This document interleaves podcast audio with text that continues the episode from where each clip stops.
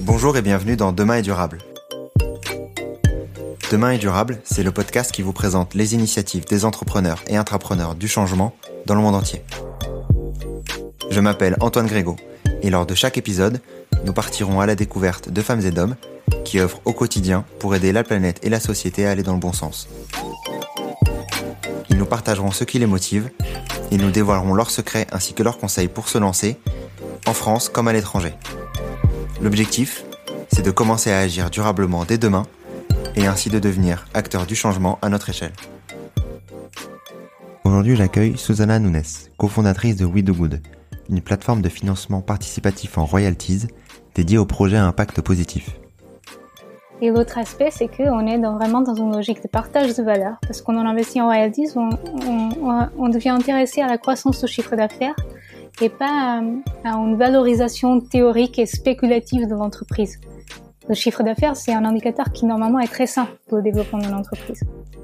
Donc euh, c'est ces deux aspects-là qui nous ont fait choisir ce modèle et qui nous font être sûrs que c'est un modèle qui est pertinent pour euh, rendre la, finance plus proche des territoires, plus proche des besoins des, entreprises euh, et plus connecté aux enjeux sociaux et environnementaux auxquels, auxquels on fait face aujourd'hui.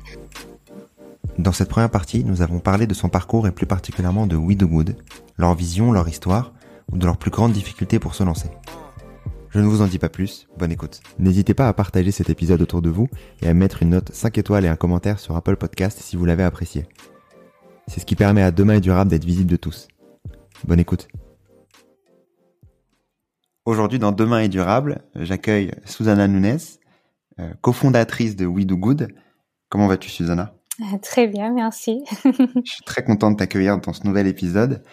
Euh, de Demain est durable. J'ai commencé, euh, comme dans tous les épisodes de, Demain est durable, par une question euh, basique, mais qui, qui, a tout son sens. qui est Susanna Nunes? Alors, c'est une question un peu compliquée. je suis portugaise. Euh, J'ai vécu au Portugal jusqu'à la fin de mes études supérieures. Euh, et euh, je suis fille d'entrepreneur. Mes, mes deux parents étaient entrepreneurs. Okay. Et grande fille d'agriculteurs. Mes grands-parents étaient tous les deux des agriculteurs, des petits agriculteurs. Donc je, ça, je pense que je le dis parce que ça explique un petit peu mon parcours et mes valeurs aussi. Euh, voilà, je suis arrivée en France pour mon stage de fin d'études et après euh, tout s'est un peu enchaîné de manière assez naturelle et je suis toujours là. du coup, tu arrivée en France à, à quel âge? Ah, J'avais plus de 20 ans déjà. ok, très bien. Et ça, c'était euh, en quelle année exactement? C'était en 2008. En 2008, très bien. Mhm. Euh, du coup, tu arrives en France et tu as euh, étudié à l'Institut d'études politiques de Paris, c'est ça? Pas tout de suite. J'ai d'abord fait, fait, mon stage. J'étais à, à, Rennes, à l'Agence de l'environnement et de la maîtrise de l'énergie. Euh, je suis restée un an à peu près. Et ensuite, euh, bah, je savais pas trop euh, si je rentrais au Portugal, si je restais en France. Euh, et je, j'avais besoin de, de, de, de, faire un peu d'argent. Euh, et du coup, j'ai postulé à des, des offres d'emploi un peu partout. Et euh, un mois plus tard, j'avais un boulot à Paris. Donc, c'est pour ça que je dis tout s'est enchaîné de manière aussi naturelle que je me suis jamais vraiment posé la question de qu'est-ce que je fais. Et euh, après un an et demi de, de travail, je, bah, je, je savais déjà que je voulais reprendre mes études en France parce que je voulais rester et je savais que mon diplôme portugais, euh, même si c'est équivalent, ça n'a pas la même valeur. Et j'ai eu de la chance, j'ai croisé les bonnes personnes au bon moment et euh, en postulant, euh, en postulant à Sciences Po à Paris, j'étais, j'étais admise, donc c'était un très, un très bonne, très bonne expérience. D'où est venue l'idée de de, enfin, d'où vient l'envie de, de justement d'agir dans ces, sur ce sujet d'environnement? Est-ce que c'est un, est-ce que c'est inné chez toi? Est-ce que ça vient du coup de, de, de ton enfance? Parce que du coup, tu es directement allé euh, à Rennes euh, au sein de l'ADEME, oui. Euh, qui est une, une, agence quand même d'environnement. Oui. Euh, d'où ça devient cette partie-là?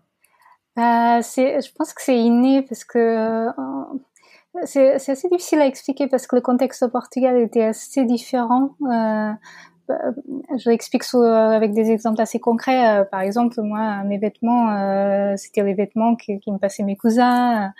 à la maison, on mangeait quasiment que des produits du potager que nous ramenaient soit de notre potager, soit qui nous ramenaient les voisins. Voilà, il y a, il y a un esprit d'entraide, de partage et de et de, et de réduction de, de gaspillage. Il n'y a pas de gaspillage en fait, euh, qui était par défaut dans, dans, dans la vie de tous les jours.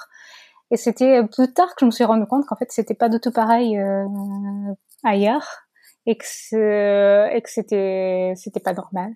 Et du coup c'était inné, mais je ne l'avais pas formalisé dans ma tête. C'était c'était plus tard que je me suis rendu compte qu'il fallait que je travaille dans ce domaine parce que ça me tenait à cœur parce que le monde que je voyais n'avait pas trop de sens et je savais qu'on je savais qu'on pouvait faire autrement. Moi je l'avais déjà fait autrement.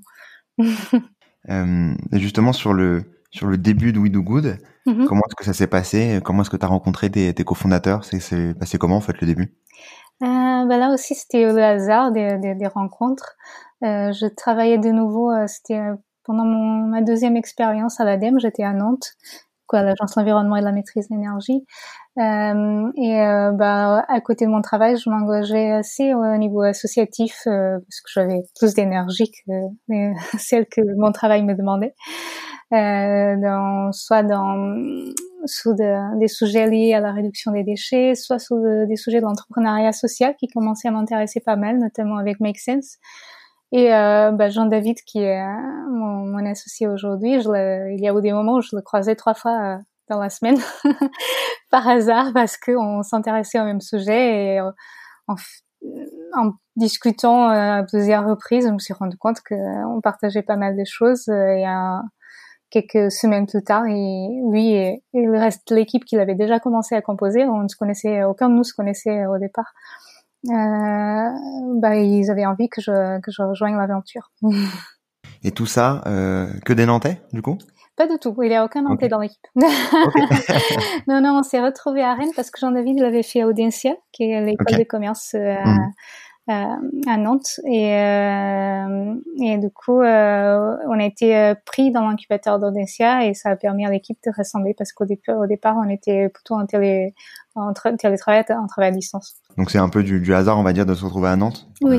mais du coup, vous êtes resté, vous êtes resté à Nantes maintenant, on est d'accord? Ah oui, oui, c'est ça. On est toujours à Nantes. C'est une ville qui nous plaît bien.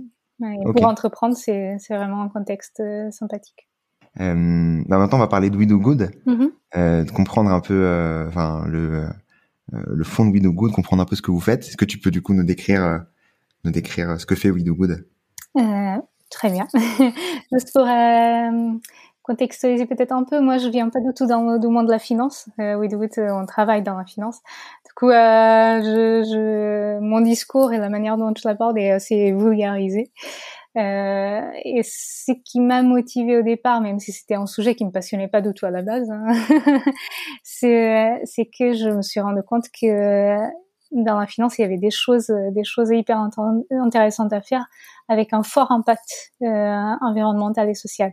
Et que là il y avait euh, bah, si je voulais avoir un impact c'était un, domaine qui, était euh, vraiment très riche. Et du coup avec Widwood ce qu'on fait c'est que on, je fais peut-être partir de, de, notre de notre mission. On a une double mission. Euh, nous à la base ce qu'on voulait faire c'était de euh, démocratiser le financement des entreprises en amorçage notamment celles qui avaient un impact. Parce que étrangement les entreprises à impact avaient plus de, difficultés à se financer à l'époque parce qu'elles étaient perçues comme étant plus risquées. Et en parallèle démocratiser l'investissement citoyen dans ces mêmes entreprises là. Et donc la manière dont on le fait, c'est avec un, un, nouveau modèle de financement, euh, un financement en royalties. Et euh, avec les royalties, quand on investit dans un projet, on va avoir droit à un pourcentage de, de chiffre d'affaires qui est généré par le projet pendant une durée déterminée. Comment on passe, toi, de ton côté, de la communication à justement euh, euh, la finance? Petit à petit, avec beaucoup de, de, de, motivation, tout se fait. Hein. bah, déjà dans l'équipe, on était assez complémentaires avec mes associés. On a, on a notamment deux personnes qui, qui viennent du, du monde de la finance au pas loin. Euh, et moi, quand j'ai rejoint l'équipe, c'était pour travailler sur la communication. Donc euh, ça, ça avait déjà du, sens, du lien avec ce que je faisais.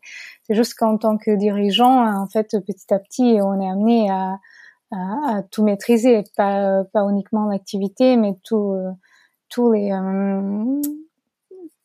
toutes les toutes, toutes les activités de, l'entreprise, à la fois les ressources humaines, le, marketing, le management, le développement de produits, le suivi client. Et, donc petit à petit, je me suis approprié de tant de choses que je maîtrisais pas au début. Mais je pense qu'on en entreprend, quand on décide d'entreprendre, de toute façon, on passe par là. On découvre euh, des nouveaux, des nouveaux métiers et de, des nouveaux, euh, des nouvelles activités. euh, C'était quoi la plus grande difficulté au début quand vous vous êtes lancé dans justement ce nouveau segment de des royalties? Comment est-ce que vous avez fait du coup pour démocratiser un peu tout ça au début et maintenant comment est-ce que vous vous en occupez? Alors, euh, la, première difficulté, c'est que on, était perçus comme des bisounours. On était des jeunes euh, engagés sur l'impact qui venaient pas forcément du monde de la finance, en tout cas qui n'avaient pas une, une, énorme expérience dans le monde de la finance, ni le réseau qui allait avec qui essayait de monter une start-up pour révolutionner la finance. et clairement, par les banques, les experts comptables, c'était très très long. Euh, c'est pour ça qu'on a on a pris du temps à décoller. C'est que euh, on a eu un énorme travail sur le terrain de pédagogie. Euh, de même de lobbying avec des, des acteurs euh, institutionnels dans le milieu euh, pour euh, faire comprendre qu'en fait on n'était pas des bisounours, qu'on avait des, qu'on était des gens avec des vraies idées et des, idées qui étaient cohérentes par rapport aux enjeux auxquels on fait face aujourd'hui.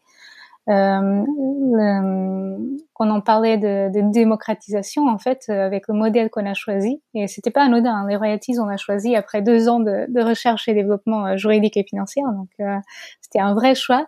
C'est parce qu'on a compris que c'était le modèle le plus c'est un modèle qui existe beaucoup dans le monde de la musique et dans le monde de la franchise. Donc le modèle en soi, on l'a pas inventé, c'est juste la manière dont on l'applique. Euh, et on a on a choisi parce que quand on parle de financement, un des enjeux c'est le coût du financement. Donc combien ça va coûter de mettre en place et de gérer le financement par la suite. Et en fait, avec les royalties, le coût de le coût de gestion, il est très très faible. Et c'est ça qui nous permet de démocratiser, c'est parce que du coup, on peut le rendre accessible pour les projets à partir de 10 000 euros, c'est qu'il y a un montant beaucoup trop faible pour la majorité des acteurs de financement. Vous allez voir un fonds d'investissement, euh, eux, euh, parfois, et en dessous de 500 000, voire un million d'euros, ils financent pas, justement parce que le coût de financement, il est beaucoup trop élevé. Euh, et pareil, côté investisseur, on peut le rendre accessible à partir de 10 euros. Donc euh, là aussi, c'est une innovation hein, parce que aujourd'hui, quand on veut devenir investisseur, souvent le ticket d'entrée, il est beaucoup plus élevé. Et l'autre aspect, c'est qu'on est vraiment dans une logique de partage de valeur, parce qu'on en investit en royalties, on, devient intéressé à la croissance du chiffre d'affaires et pas à, à, une valorisation théorique et spéculative de l'entreprise. Le chiffre d'affaires, c'est un indicateur qui normalement est très sain pour le développement de l'entreprise. Donc euh, c'est ces deux aspects-là qui nous ont fait choisir ce modèle et qui nous font être sûr que c'est un modèle qui est pertinent pour euh, rendre la, finance plus proche des territoires, plus proche des besoins des, entreprises euh, et plus connecté aux enjeux sociaux et environnementaux auxquels, on fait face aujourd'hui. Je, je, donne juste quelques deux exemples. Si euh, si les citoyens de, de, Nantes ils investissaient en échange de royalties dans toutes les entreprises nantaises, ils auraient tout intérêt à consommer local parce que du coup, ce serait, euh, ce serait euh, avoir un retour sur investissement direct à chaque consommation. Pareil, si les entreprises entre elles, elles investissaient dans leur écosystème local, elles seraient intéressées à être, euh, se fournir un service et un produit localement, directement intéressées. Et donc c'est pour ça que, que le modèle il nous, il nous plaît beaucoup et qu'on essaie de le développer au maximum. Ok. Est-ce que c'est plutôt des, des c'est quoi comme type d'investisseur du coup euh, Ah, il y a vraiment un peu de tout. Il y a des gens euh, comme euh, comme moi, des gens qui n'ont pas forcément énormément de moyens financiers, mais qui se disent bah, je vais mettre 10, 20, 30 euros dans un projet qui me plaît.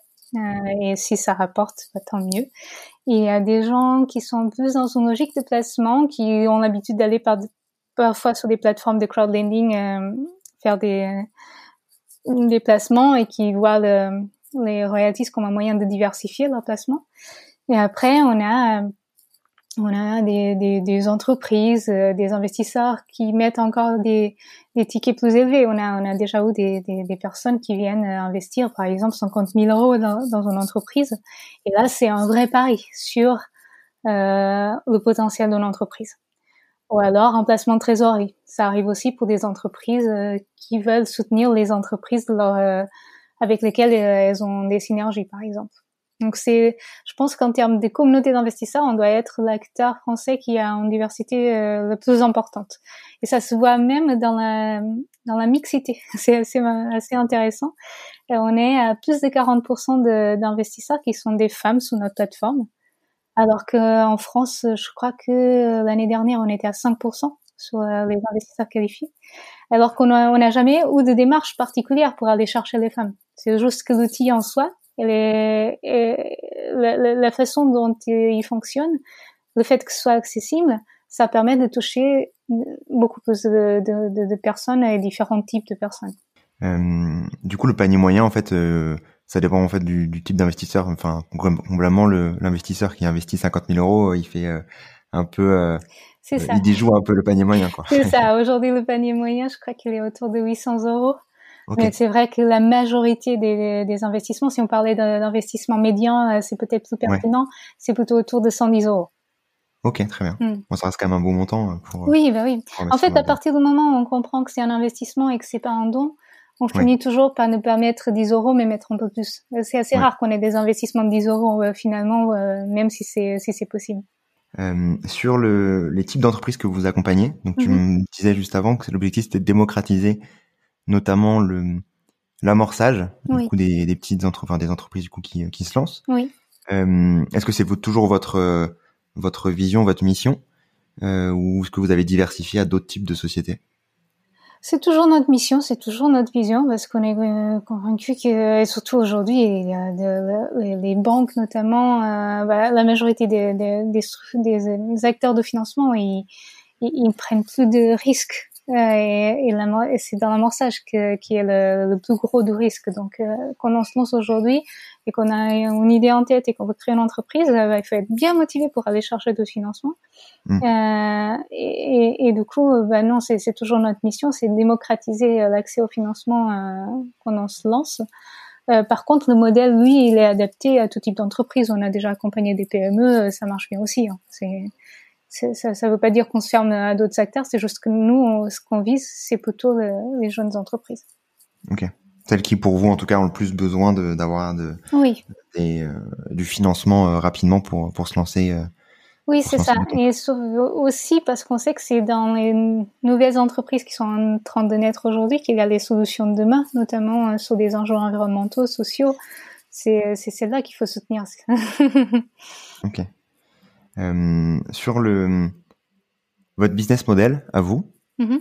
euh, c'est ce que tu disais tout à l'heure, c'est euh, de prendre justement une commission sur les les royalties qui vont être ensuite données aux, investisseurs. C'est ça le, business model? Alors le business model il est en, trois étapes.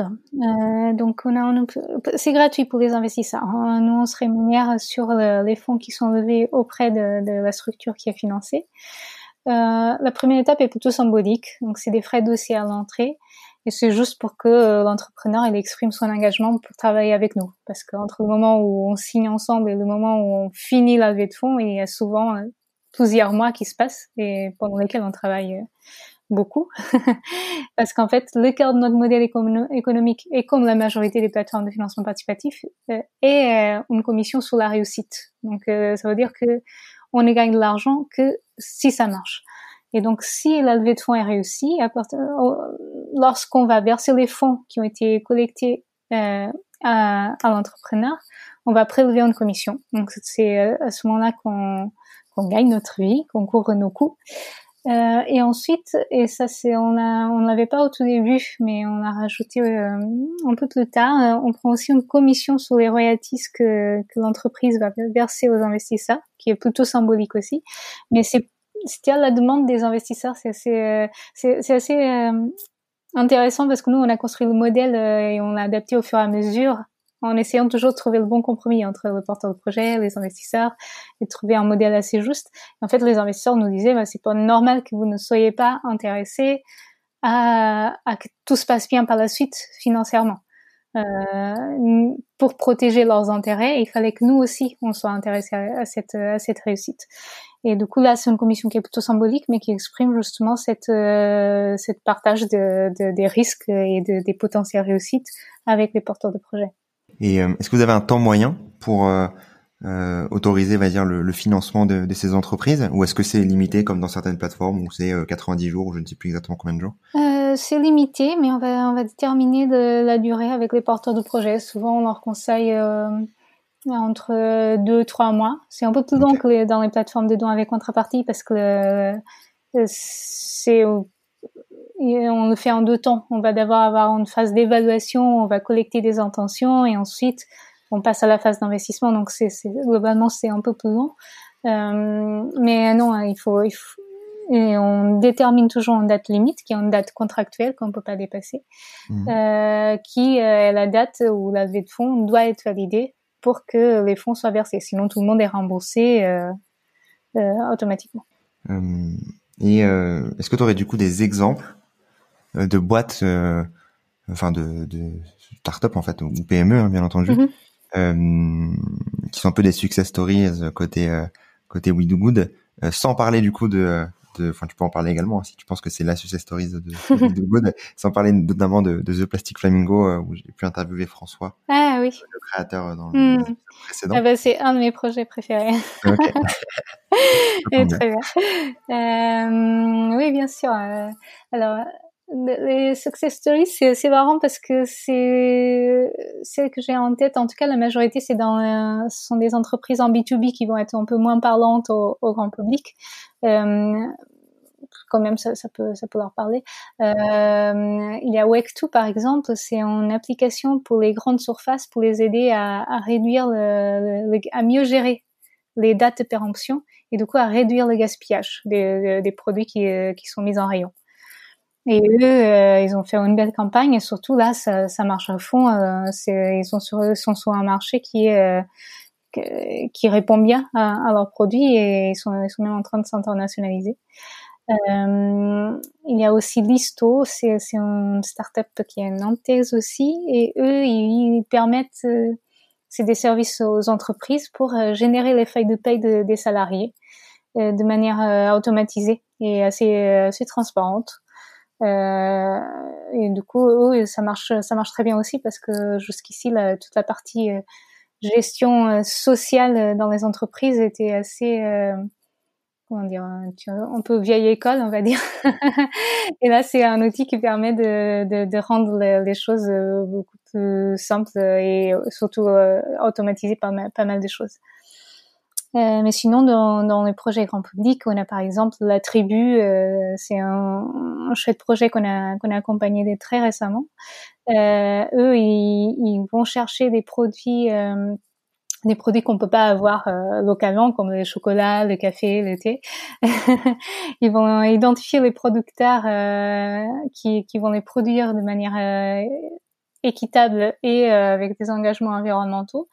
Ils font voter les consommateurs sur les produits qu'ils veulent qu'ils veulent avoir. Et ensuite ils le mettent ils le commercialisent auprès de des supermarchés en France. Ok, très clair. Et comment est-ce que vous faites pour pour choisir justement ces entreprises?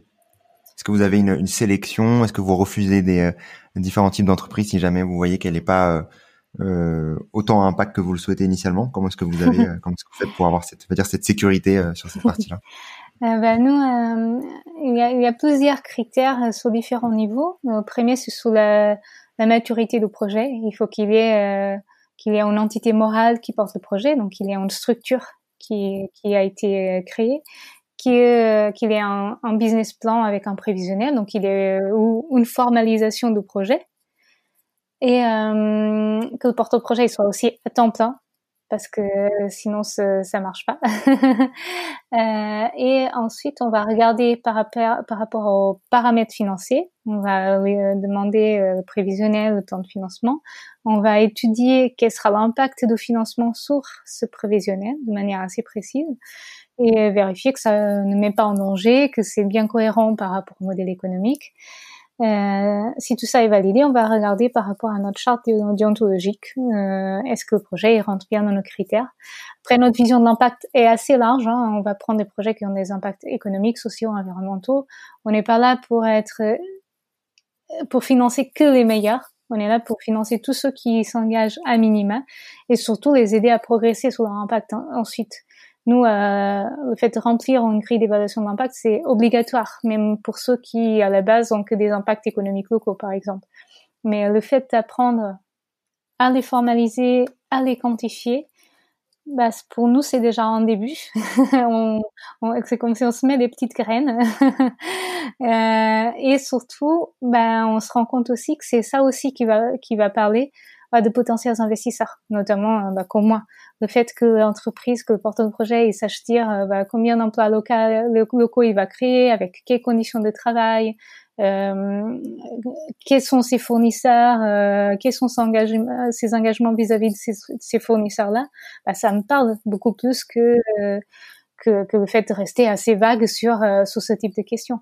Donc, euh, il y a tout un accompagnement qui est fait avant la levée de fonds sur ces aspects-là, même si on n'est que sur des impacts économiques. Après, on va le faire également sur tous les impacts environnementaux et sociaux, bien sûr.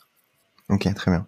Donc, en fait, euh, euh, l'objectif, c'est, enfin, ce que vous quantifiez en termes d'impact, ça peut être très très global, en fait. Ça peut être sur l'emploi, sur mm. sur l'écologie ou sur sur le social. En fait, il n'y a pas vraiment de, de règles, même si vous avez ces cette, cette euh, charte de, déontologie euh, C'est ça. Ben, ça reste assez large sur les, différents types d'impact, sachant que dans la charte de déontologie, il y a des types de projets qu'on ne va pas accepter.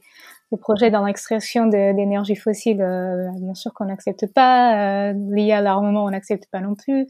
Récemment, on s'est posé une question, les projets qui se rémunèrent exclusivement de la publicité, est-ce que c'est pas. Donc euh, c'est une charte qui évolue au fur et à mesure aussi des projets euh, auxquels on, est confronté. Euh, et, du coup, oui, on peut exclure un projet parce que il, il rentre pas dans, notre charte déontologique, même avant de lui demander d'évaluer ses impacts. Merci d'avoir écouté cet épisode. J'espère que l'épisode vous a plu. Et si vous l'avez aimé, n'hésitez pas à partager le podcast autour de vous et à laisser un avis 5 étoiles sur les différentes plateformes d'écoute. C'est ce qui me permet d'être visible et de convaincre les futurs invités. À très vite